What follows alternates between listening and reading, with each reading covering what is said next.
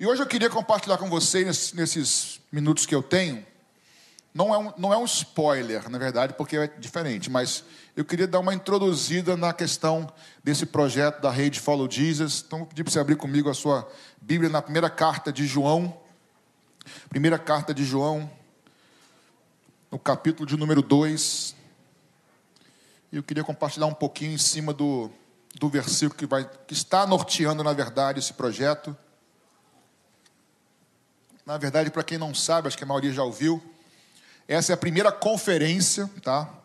Na nossa juventude, conferência Follow Jesus, mas faz parte de um projeto chamado a Rede Follow Jesus, que nós, quando eu digo nós, eu, pastor Paulinho, Juliana, pastora Ana Paula, pastor Emanuel, Adriana, Patrícia e Nobre, nós oito, só uma brincadeira aqui, irmãos, que é verdade. Pastor Paulo, o pastor Emanuel foi pregar numa igreja nossa. Quando ele chegou, sabe o que falaram para ele?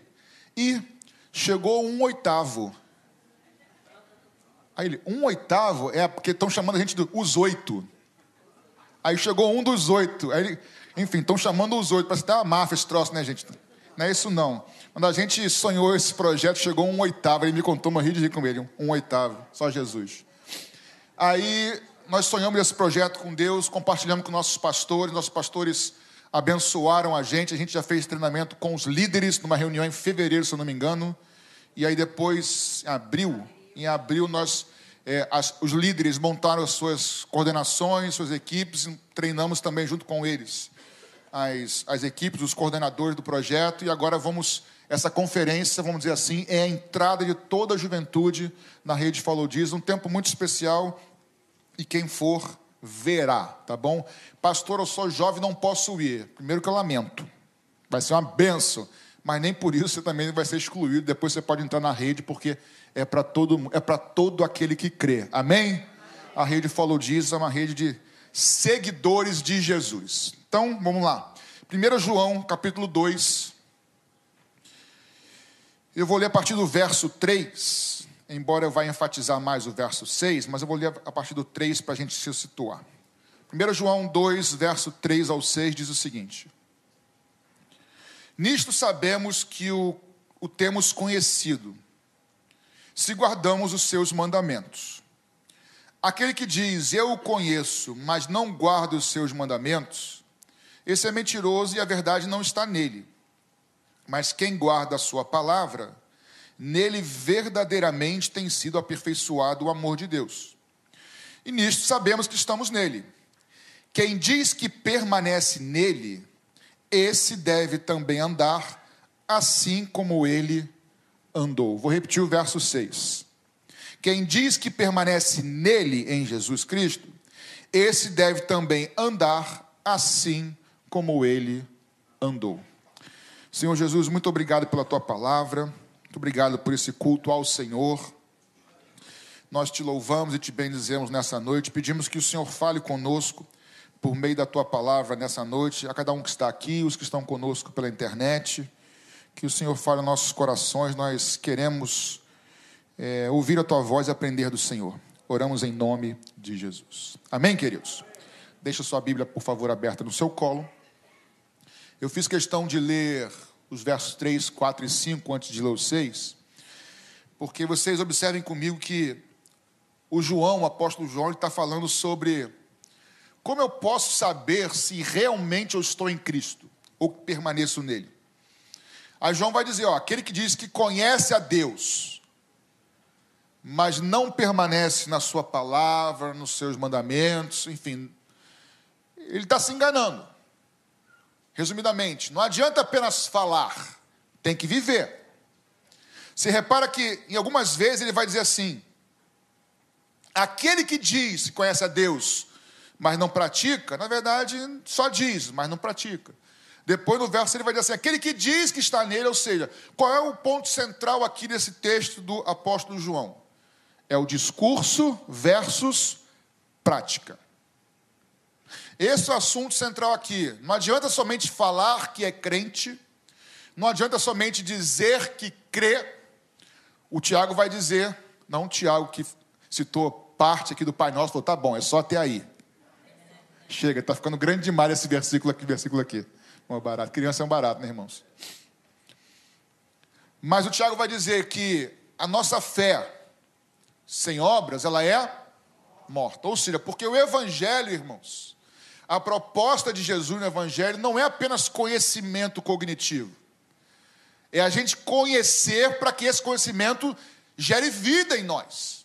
Não é apenas decorar versículos, embora isso seja muito bom, e eu aconselho você a exercitar isso. Por muitos anos, eu pegava um ônibus para ir para a Barra, trabalhava na Barra da Tijuca, no escritório, saía cedo de casa, e eu me propunha, me propunha a decorar um texto bíblico. Aí eu não, às vezes sentava lá atrás, estava cheio o ônibus, sentava lá atrás e eu ficava decorando o texto, falava o texto. Aí quando eu esquecia, abria. Aí na terça-feira eu repetia o de segunda e repetia o de terça. Aí na quarta eu falava de segunda, de terça e de quarta. Por quê, irmãos?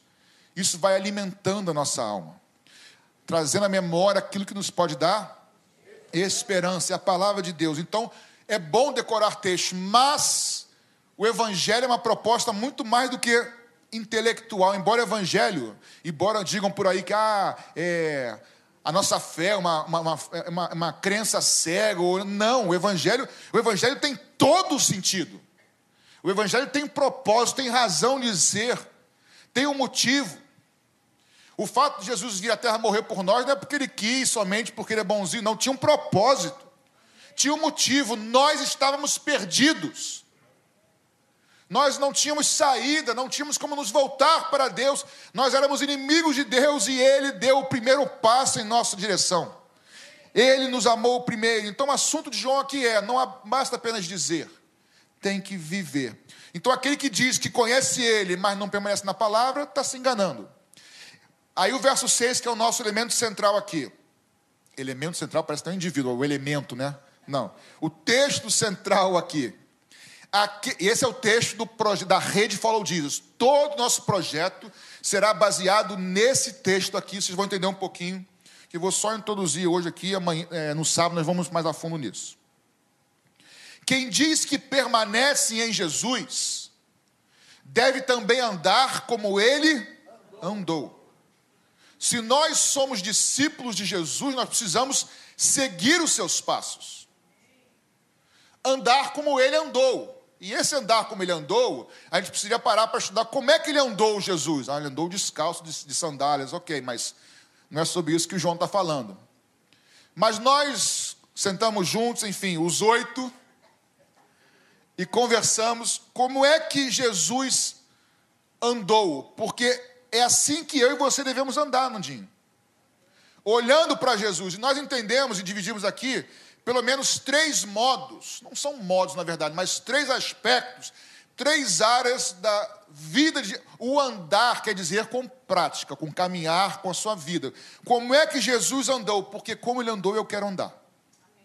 Se você é discípulo de Jesus, você deve ter um propósito na vida: andar como Jesus andou. Aliás, irmãos, como está carente o mundo disso hoje? Eu não vou entrar aqui em detalhes, a gente vai amadurecendo na pregação, pastor, e a gente não fala as coisas que a gente fazia quando pregava apenas alguns meses, né? Gente, eu fazia tanta besteira, mas enfim, misericórdia. Mas os conteúdos continuam o mesmo, irmão. Tem tanta igreja que prega outro evangelho que não de Cristo por aí, irmãos, hoje em dia. Tem tanto, tantos pastores que no passado me abençoaram, que hoje pregam outro evangelho. Alguns são fáceis de identificar, outros não são tão fáceis assim, não. Mas nós somos chamados, irmãos, para seguir os passos de Jesus. E aí eu quero, de maneira breve com vocês, ressaltar três aspectos, três comportamentos ou três áreas de, do caminhar de Jesus, que nós fizemos na rede, na é verdade.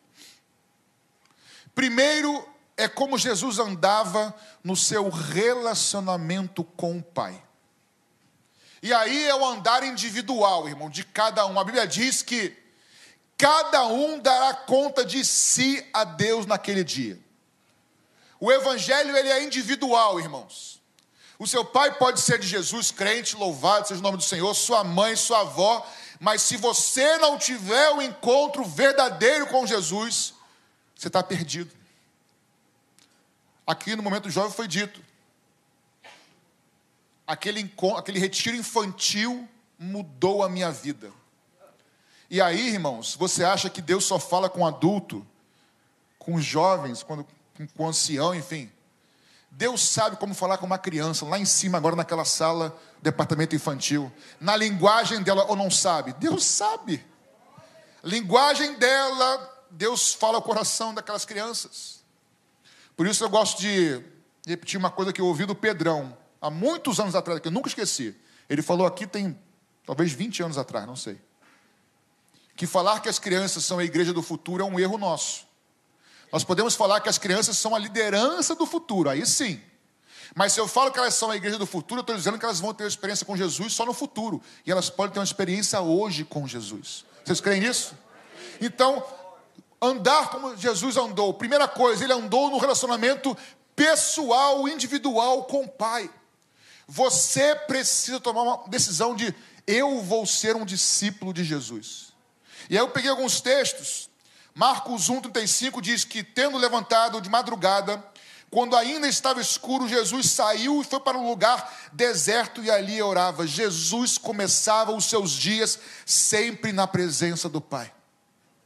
Lucas 5,15 diz que, porém, o que se dizia a respeito de Jesus se espalhava cada vez mais e grandes multidões afluíam para ouvir e para serem curadas das suas enfermidades. Jesus, porém, se retirava para lugares solitários para orar. Ele orava todo dia de manhã, começar o seu dia. Ele orava no particular, no, no seu batismo. E, e aconteceu que, como todo o povo se batizava, sendo também Jesus batizado, orando ele, o céu se abriu. Jesus orava todo dia de manhã. Jesus orava no secreto, ele e o Senhor, ele e o Pai. No seu batismo, Jesus estava orando. Jesus orou para tomar a escolha dos seus discípulos. Ele orou para fazer milagres. Ele orou depois dos milagres. Jesus tinha uma vida de relacionamento com o Pai em oração. Se nós queremos ser discípulos de Jesus, se a juventude tem clamado por um avivamento, é muito bom, mas tudo começa pela palavra e por oração. Não tem outro caminho, irmãos. E há poder na oração da igreja, há poder na oração dos justos. Mateus 6,6 diz: entra no teu quarto, me ajuda, fala, com, fecha a porta do teu quarto, fala com teu pai em secreto, e ali em secreto o teu pai te recompensará eu gosto de dizer isso, irmãos, a nossa recompensa está no secreto no quarto, Raquel. Quando dobramos os joelhos e ninguém vê. Mas, irmãos, um véu, o véu que separava nós, cada um de nós do Senhor, esse véu foi rasgado. Quando Jesus morreu na cruz, nós temos hoje livre acesso à presença do Pai. Nós hoje, aliás, fomos feitos filhos de Deus, veio para o que eram seus mas os seus não receberam, os judeus, mas todos aqueles que receberam, eu e você, foi nos dado o poder de sermos feitos filhos de Deus. Eu não sei se você tem a dimensão disso, irmãos. Nós éramos inimigos de Deus. Nós tínhamos um inimigo, que era o Criador. E hoje somos amigos de Deus. Nós somos filhos de Deus. Isso é motivo de você glorificar o Senhor nessa noite? nós fomos adotados por Ele, comprados por Ele, pertencemos a Ele e temos um véu que foi rasgado. Não temos mais um véu que agora foi rasgado, nós temos é, é, é, acesso ao trono da graça. E a pergunta agora é: como é que está a minha vida? Como é que está a sua vida de oração? Porque, irmãos, estou pregando para você e pregando para mim. Porque eu já orei mais do que eu oro hoje. A questão é, irmãos, Todo aquele que diz crer nele deve andar como ele andou. Jesus tinha uma vida diária de oração, porque é da oração que vem poder, que vem capacitação, que vem direção, que vem presença de Deus. Nós precisamos ter comunhão com Deus. Ser cristão é, é ser um ser humano com véu rasgado. Como é que está a sua relação com Deus? Não é por mérito, irmão, não é por baganha, não é por quanto você ora. Assim, a, a minha esposa, pô, olha lá.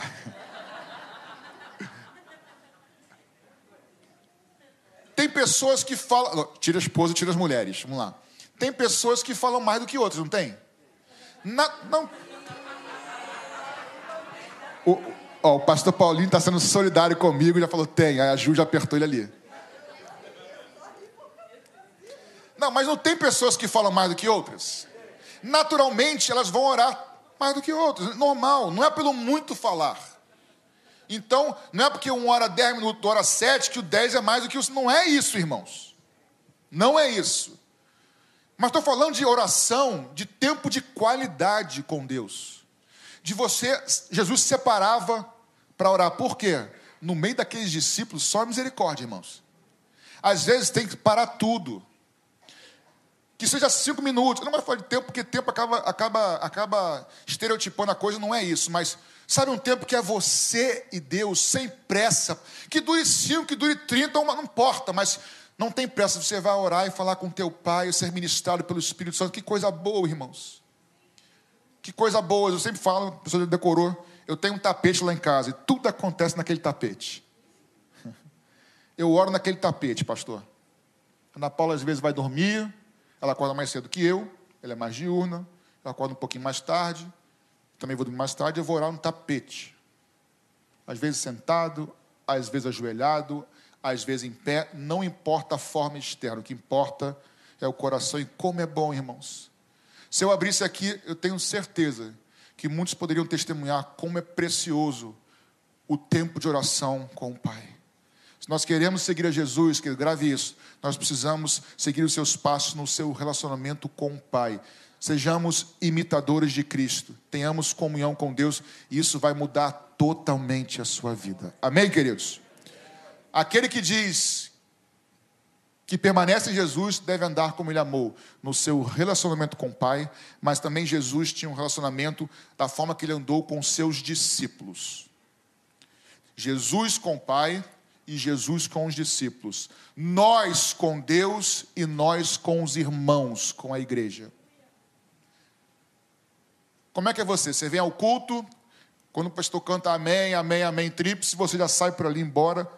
Você tem amigos na igreja? Ah, pastor, isso não é pregação que se faça, é assim. Você tem amigos na igreja ou você tem amigos no trabalho só? Você tem amigos que têm o mesmo alvo que você ou amigos que te puxam para o outro lado? Porque isso não é amigo de verdade. Não que lá fora também tem pessoas muito, eu tenho amigos fora também que são muito é, que me ajudam muito também, mas infelizmente até certo ponto. Mas amigo mesmo tem que ser aquele que caminha comigo na mesma direção que eu. Você tem amigos na igreja? Pensa aí. Tem pessoas que você sabe que se eu precisar, vão estar orando por mim. E não é oração coletiva da igreja, que é uma bênção. Estou falando no particular, que ninguém sabe, mas essa pessoa sabe. Paulinho, estou orando por ti nesse propósito. Gabi, você precisa fazer vínculos aqui, irmãos. Se você diz que permanece em Cristo, você precisa ter um relacionamento com o Pai, e isso é individual, ninguém faz por você, e nem dá. Eu acho que pai e mãe queriam fazer pelos filhos, mas não dá para fazer. Né? Não dá, tem que fazer. Agora, também tem a questão de Jesus com os discípulos, nós, irmãos. Precisamos ter amigos, pessoas próximas. Ah, você é amigo da igreja inteira? Não, irmãos. Jesus tinha os três mais próximos, tinha os doze, tinha os 70 e tinha os 120. Ou não era isso? Isso? Afinidade, não tem como você ter com todo mundo igual. Você vai ter aquele que você tem mais afinidade, você ama todos, tem ótimo relacionamento com todos, mas você tem um grupinho menor, natural. Por isso que eu digo, o problema da igreja é se tiver panelinha, aí é problema. Mas grupo de afinidade é inevitável. No trabalho tem grupo de afinidade. No clube tem grupo de afinidade. Qualquer lugar, numa viagem que você faça, tem. Vamos agora para Israel ano que vem. Haverão grupos de afinidade. Normal, gente. O que não pode é um excluir o outro. Mas é óbvio que há por interesse, por gosto, e assim vai. Você tem amigos na igreja? Eu queria te encorajar nessa noite, se você quer ser, se você é um discípulo de Jesus e diz permanecer ele. Faça amizade na igreja. Não saia pela porta sem conhecer ninguém. Agora, por exemplo, após o culto, né, pastor Paulinho? Vamos ter uma cantina lá. Talvez no culto você não fale nada porque está ouvindo a pregação, mas lá na cantina tem cachorro quente, tem caldo, tá? enquanto você toma um golinho, um negocinho, você conversa com alguém, se apresenta. Se não conhece ninguém, você está autorizado e incentivado a me procurar, procurar o pastor Paulinho, Ana Paula, Ju depois, pastor Paulo, pastor Claudete, isso. Antes que o pastor Patrick esqueça, ele já. A mim também. Procure a gente. Mas não fique sozinho. Que nem dizer o pastor Ari, fala, assim, muito engraçado, ele fala assim, Patrick, eu sou um perfil que eu morro gritando. Tiveram, eu vou morrer gritando, pedindo ajuda, eu não vou morrer quieto. Eu não, eu não vou morrer, mas está com problema, eu vou gritar, vou pedir ajuda. É assim, irmãos, não fique sozinho. Amém? Que nós somos um corpo, nós somos a igreja. Se você quer andar como Jesus andou no seu relacionamento com Deus, de oração individual e com a igreja. Outra pergunta. O que que você faz na igreja? De qual ministério você faz parte? Ah, pastor, não faço nada, eu entro aqui e saio. Tudo bem, já fiquei assim durante muito tempo também, mas chega uma hora que. O que, que você faz com os dons e talentos que Deus te deu? Repare o que eu vou te dizer agora. Eu não estou te convidando para entrar no ministério porque nós estamos precisando de ajuda. Embora seja verdade, precisamos de ajuda. Mas não precisamos, mas não é por isso. Eu estou te convidando, irmão, porque vai ser bênção para a sua vida. Porque você vai fazer parte de uma família mais íntima. Você vai ter com quem compartilhar. É melhor estar em dois do que um, porque um ajuda o outro. Você precisa se engajar em algum ministério da igreja. Alguma coisa aqui tem para você fazer. E não é fazer por fazer, mas é fazer por uma causa maior, porque Ele te amou primeiro, porque Ele te comprou, porque nós somos um corpo, nós queremos crescer junto, queremos ver você abençoado, irmão. O que você faz na igreja? Para Jesus, não é para homens, não, para Jesus. Eu queria te futucar com carinho, para que você nos procure mais uma vez, nós e o pastor Paulo também. Pastor, eu quero fazer algo. Eu tenho certeza. Irmãos, eu vou quebrar o coração. O ministério pastoral é difícil, mas é uma benção. Vou falar de mim, mas acho que os pastores vão concordar comigo. Talvez eu. Ah, pastor, não diga isso. Tem vezes que nós, como seres humanos, Senhor, eu estou muito cansado, não queria ir para a igreja. É normal isso. Seres humanos, não somos deuses. Mas muitas vezes, irmãos, o compromisso me sustentou com Deus. Quem é safado, desculpa o termo, safado é me forte, não. Quem é safado e pilantra, pode falar, né? Tá nem aí. Mas quem é sincero com Deus, o compromisso nos ajuda. O temor de subir aqui e não falar besteira nos faz estudar mais, a orar, não é isso? Então, o ministério, irmãos, às vezes vai ser por compromisso, mas é um compromisso na tua fidelidade que Deus vai te abençoar, Deus vai te honrar, Deus vai te sustentar. Procure fazer parte de um ministério da igreja. Quem diz que permanece em Cristo deve andar como ele andou, no seu relacionamento pessoal com o Pai, na sua relação com os discípulos, no caso nós com a igreja, e por último, na relação de Jesus com as multidões. É com o Pai, é com os de dentro e é com os de fora.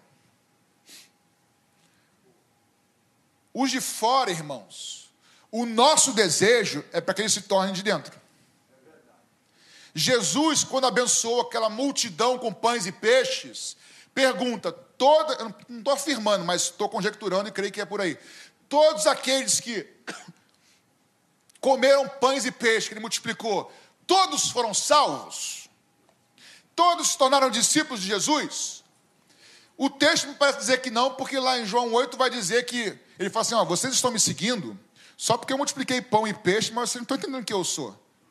Jesus abençoava todo mundo, irmãos. Não importa, vou usar aqui o termo, se é evangélico ou não. Jesus abençoava pessoas. Jesus amava pessoas. Jesus servia pessoas.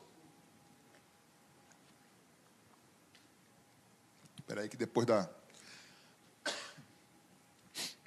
Então, irmãos, se nós queremos seguir os passos de Jesus, nós precisamos ser homens e mulheres que não apenas tenham um discurso, mas que nós abençoemos pessoas no trabalho, na faculdade, no colégio, na família, não importa se eles são do Senhor ou não, se não forem, mais um motivo, nós queremos ganhar as pessoas para Jesus com o amor de Deus.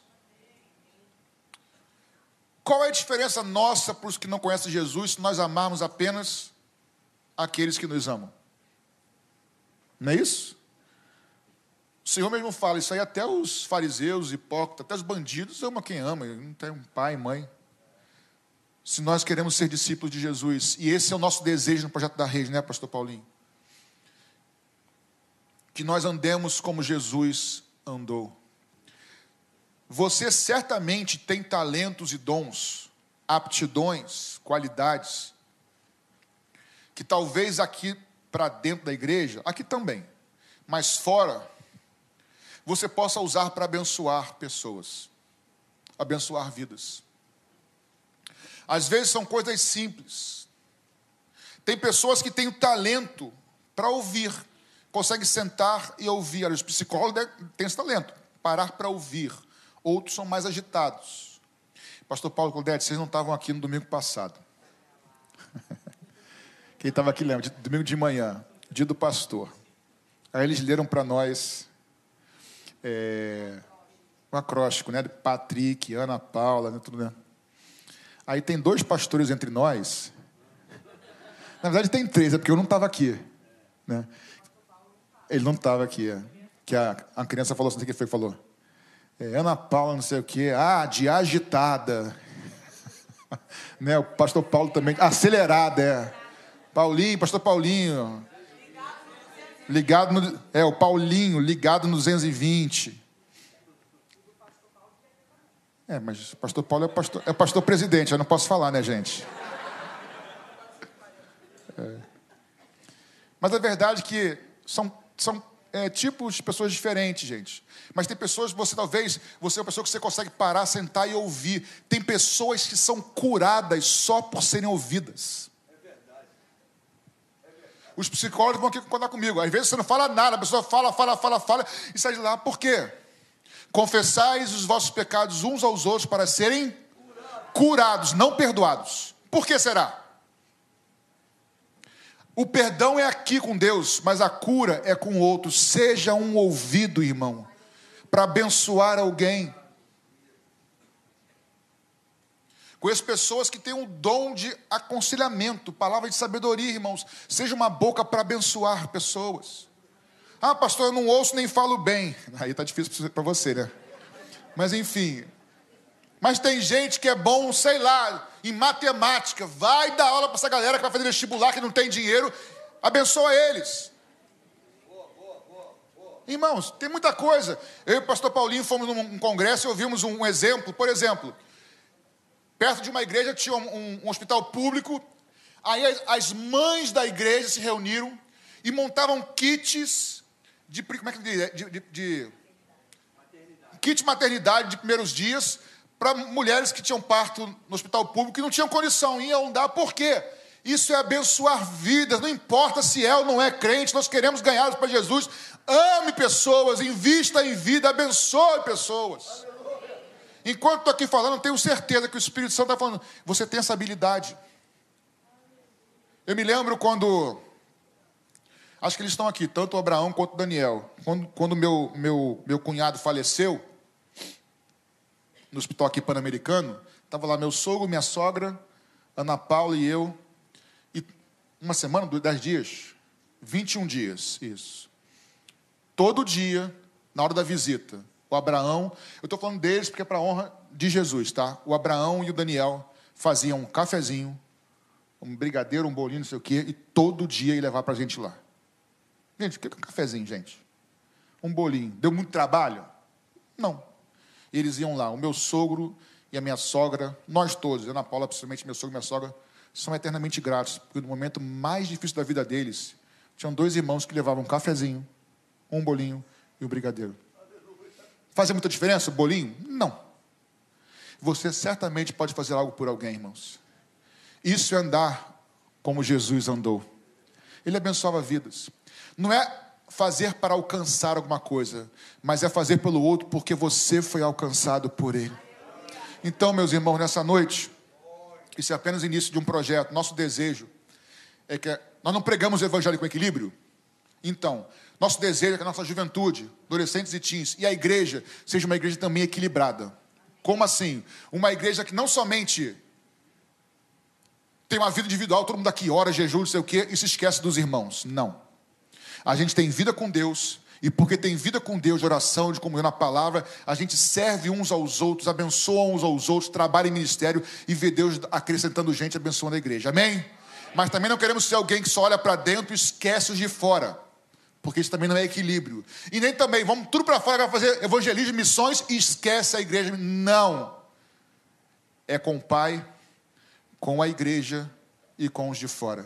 E que Deus nos ajude para que nós sejamos uma igreja nesse aspecto equilibrada, uma igreja que tem discurso que faz e que vive. Somos perfeitos?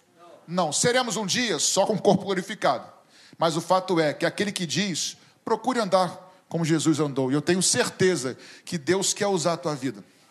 Que Deus pode e deseja usar as nossas vidas. Busque ao Senhor pessoalmente, individualmente.